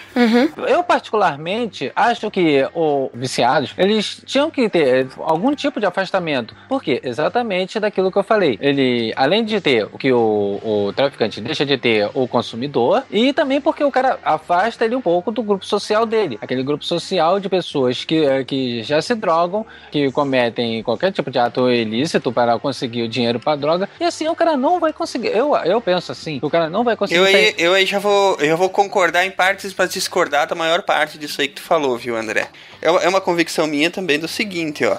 A pessoa tem que talvez ter esse tempo, ela precisa desse tempo para se afastar do vício, principalmente nessa, nesses primeiros momentos em que ela, ela, ela tem muita chance de recair no uso, né? Porque tem toda a questão da abstinência e tudo, mas ela tem que ser estimulada a a, a continuar a convivência dela com as coisas, enfrentar as coisas que ela precisa enfrentar. Por exemplo, se ela tem que se afastar de um grupo de, de um grupo social, de um grupo de amigos, para que ela possa se curar daquele vício ou, ou controlar aquele vício, ela tem que ter a determinação e a, cla- a clareza de que ela tem que fazer aquilo com as forças dela. Essa que é a questão. Ela não tem essa determinação. Mas ela tem que aprender a ter. É, mas ela não vai conseguir. Vai ser difícil. Ela não vai conseguir assim de uma hora pra outra. Não, mas aí, aí é que eu falei, você tem que ter esse afastamento? Tem, mas a pessoa eventualmente vai ter que voltar pra esse, pra esse meio, pra essa convivência, entendeu? Ela não vai se... Não necessariamente, cara. Por que, que ela tem que ser forçada a conviver com usuários de uma droga que ela abusou, que fez mal a ela, que É, destruiu? não, eu até, até não falo dos usuários, entendeu? Dos usuários, sim, tem que ser afastados. Se a pessoa tem amigos e tal que, que usam, ah, concordo que esse afastamento tem que existir. Mas ela não vai conseguir se afastar da família, ela não vai conseguir se afastar de todos os amigos. Mas é, mas é muito pelo contrário. Ela não é pra ela se afastar da família. contrário, é verdade. Mas aí é que tá. Muitas vezes a família é que é doente também, entendeu? Mas em que sentido, cara? Às vezes a pessoa vive num, num lar que é desagregado, pai é violento, Sim, a sim, mãe, entendeu? Entendi. Ah, tá. Esse tipo de coisa que, por exemplo, a pessoa não vai conseguir se afastar. E ela vai ter que aprender a conviver com aquilo ali. É, mas só que tem uma coisa, não, isso também não é uma regra que, ah, porque Joãozinho ele se tornou drogado porque, porque a família é desajustada. Muitas vezes não é esse o caso. Concordo. Existe um fator social, do tipo, como a Alexandre disse, nós, nós somos animais sociais. Então, no grupo social dele, é certo fazer isso. Então, o cara vai, ou para ele ser aceito naquele grupo, ele vai assaltar, mesmo não precisando. Por isso que você tem muitos jovens de classe média, média alta, que assaltam. É. Não porque ele precisa assaltar ou porque ele sente compulsão, mas para ele estar inserido no grupo social que ele escolheu. Porque, na verdade, nós escolhemos o grupo social que nós queremos participar. E a coisa é muito complexa. Todos esses fatores que vocês estão dizendo aí, eles são verdadeiros para um grupo de pessoas e são falsos para outro grupo de pessoas. Porque uma pessoa pode simplesmente precisar de mais estímulo para ter prazer, daí ela vai pra droga. Uma Uhum. pessoa pode ser muito tímida e a droga faz ela se soltar e falar. Verdade. E ela faz mais amigos quando tá drogada. O álcool faz muito isso. Ninguém tá usando droga no ambiente dela. É ela que a, a, catou a droga como uma forma de automedicação, para ela ficar mais, mais, mais livre, mais solta. Tem muita gente que bebe por causa disso, por exemplo, tá certo? E tem gente que tem que, tá, que vem desses lares turbulentos, muito pouca, muita punição e muito pouca, é, muito pouco reforço positivo. Daí a pessoa vai buscar prazer na droga. Agora, aí tem uma coisa que eu queria te dizer. Você tá falando que a pessoa tem que conviver naquele lá e tal e tal. Eu acho que a pessoa tem que evitar relações tóxicas da mesma maneira que ela tem que evitar crack, entendeu? Ela tem que evitar droga em tudo que é canto, inclusive no outro. Verdade. Porque assim, nós somos espelhos. Você convive com a pessoa, você pega os trejeitos dela, você começa a falar que nem ela. Você faz as caretas que ela faz. Você, eu vivo há 20 anos com a minha mulher, entendeu? E tem gente que pensa que a gente é irmão, porque é parecido. Fica parecido. isso é verdade, isso é verdade. O tônus muscular do seu rosto se altera com a convivência com outras pessoas. Então, na verdade, você tá quando você quando você vai conviver com alguém, você abre seu corpo, sua alma para ela, entendeu? Nem que você não queira, porque você tá convivendo, você tá vendo a pessoa pessoa. A pessoa pode te sacanear e você tá aprendendo a ser que nem ela. Ou tá aprendendo a complementar ela se ferrando, que é pior. Entendeu? Então o que que acontece? Se você for partir do pressuposto de que porque é minha família, eu tenho que engolir esse, essa manga sem tirar a casca, entendeu? Aí, velho. Não, é, é, não foi, não foi. Eu só queria deixar claro que não foi nesse sentido que eu quis dizer, entendeu? Eu, eu quis dizer o seguinte: que dificilmente você rompe laços completamente com a família. Cedo ou tarde você vai ter que. Você vai ter que conviver. O que não significa que não possa ser desejável em alguns casos casos uhum. que você consiga formar famílias substitutas. Tá? Eu tenho pessoas que eu acompanho e que vieram de lares e que, por exemplo, eu tinha, eu tinha um paciente que o maior medo dele de ser pai era ele ser um brutamontes que nem o pai dele. Uhum. Que começou a bater nele quando ele era um feto dentro da barriga da mãe dele. Então, o cara não era que nem o pai dele. A coisa que ele mais odiava era o pai dele. Mas ele tinha medo de ser que nem o pai dele com o filho dele. Esse era o grande uhum. grilo da cabeça dele. Por quê? Porque não só porque ele carregava os genes, porque ele levava isso em conta, uma pessoa culta o suficiente para ficar pensando nessas coisas, e aí isso também influencia, né? O teu comportamento, como também ele conviveu a vida inteira com o cara, ele não tinha outros modelos. Ele saiu catando outros modelos. Um deles sendo eu, como terapeuta. E as histórias contava, né? Sim. Quer dizer, então o cara vai se identificando com outros pares, ele vai formando outra família, outros amigos, ele vai escolhendo quem ele quer ser através de escolher quem lhe influencia. Sim, é verdade. Esse é o salto que você dá quando você se dá conta de que no fim das contas você tá só dentro da sua pele, tá? O, o outro também tá, mas se ele não sabe, uhum. Não adianta, ele vai continuar despejando bosta em cima de você e você tem que se adaptar do jeito que dá. E às vezes o único jeito é você correr pra, pra ter algum prazer, né? E aí o tiro sai pela culatra e você começa a definhar, porque a droga, ela tem algumas drogas que elas vão destruir a pessoa muito rapidamente, né? Sim, sim. É fisicamente mesmo, né? Fisicamente, você vai secando, vai, você vai mirrando, né? Então é veneno, tá? Eu sou um cara que, eu, eu ia dizer isso, eu sou um cara que sou profundamente apaixonado pela ideia de liberdade, de ser livre, sabe? Eu sou um libertário. Em tese, eu poderia dizer que você pode fazer o que quiser com o seu corpo. Em tese, o seu corpo é seu, é sua propriedade. Você pode fazer o que quiser com ele. Mas o fato é que existem drogas que elas vão exatamente minar essa liberdade, essa tua capacidade de escolha, tá? E aí, como é que eu posso defender a liberdade de minar a liberdade? Seria uma contradição. É, a questão não só essa, mas o do fato você pode fazer o que você quiser da sua vida desde que não influencie nem afete a vida das, das outras pessoas. É, mas aí é que tá. Quando tem a droga envolvida, é, fatalmente você vai, afetar, vai afetar a vida de outros, né? Eu quero ter o direito de fazer o que eu quero. Beleza, eu também acho que, você, que as pessoas têm esse direito, até o ponto que não afete outras pessoas. Por exemplo, eu gosto de ouvir, eu gosto de ouvir música, tipo, vou ouvir ópera, não tem como ouvir ópera ou rock, tipo, eu tô contente hoje, quero ouvir música alto isso tem que haver uma certa responsabilidade ao ponto que eu não posso incomodar o meu vizinho. É, chama fone de ouvido. ou botar pra ouvir funk no meio do ônibus. É, é. o forró, como meu vizinho tá fazendo até agora. é, agora você vai lá explicar pro seu vizinho a questão do, do, do, libertarianismo.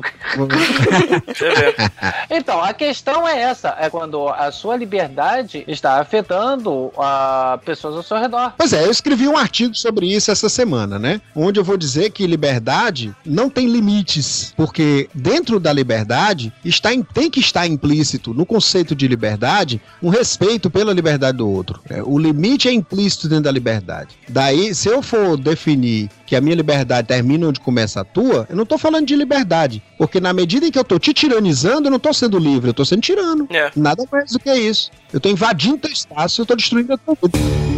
But you know the business, and I know the chemistry.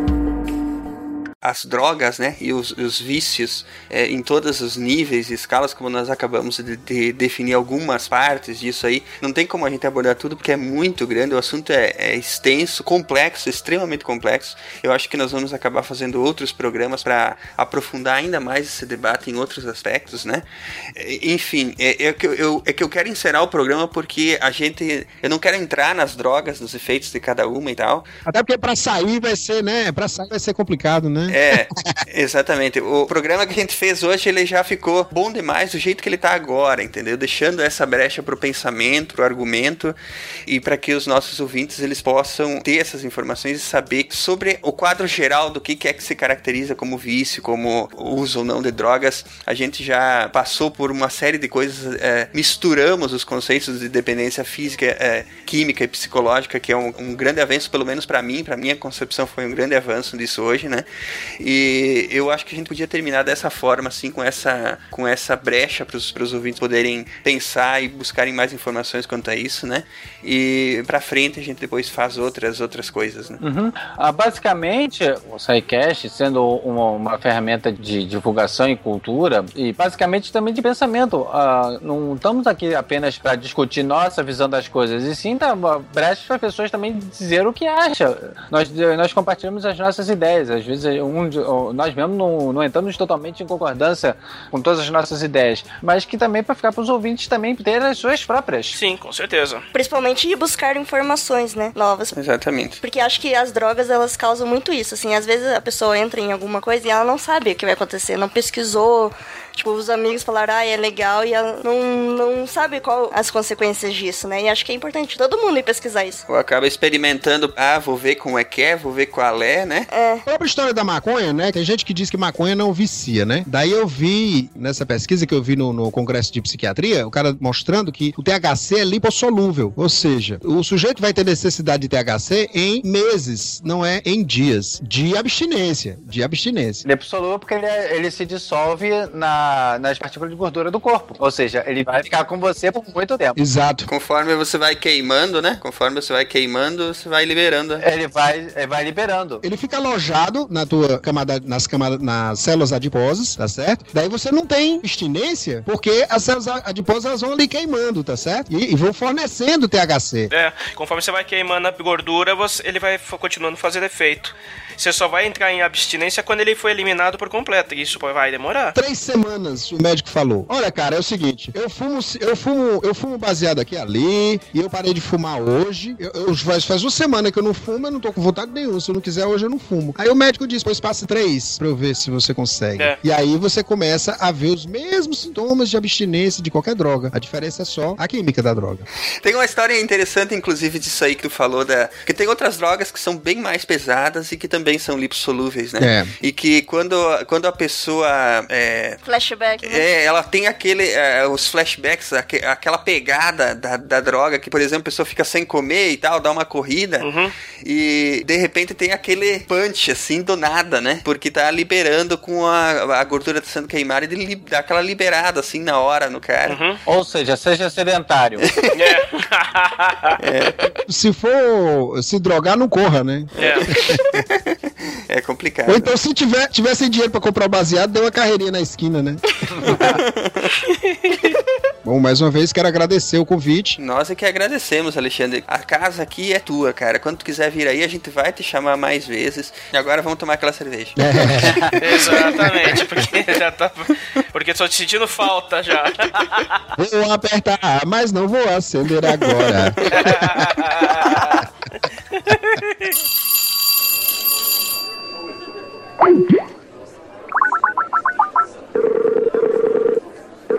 Câmbio. Hello. I'm back. back. Todo mundo back, então. É, todo mundo aperta um. até, com, até com isso nós conseguimos fazer trocadilho, cara. Essa foi boa. foi demais isso.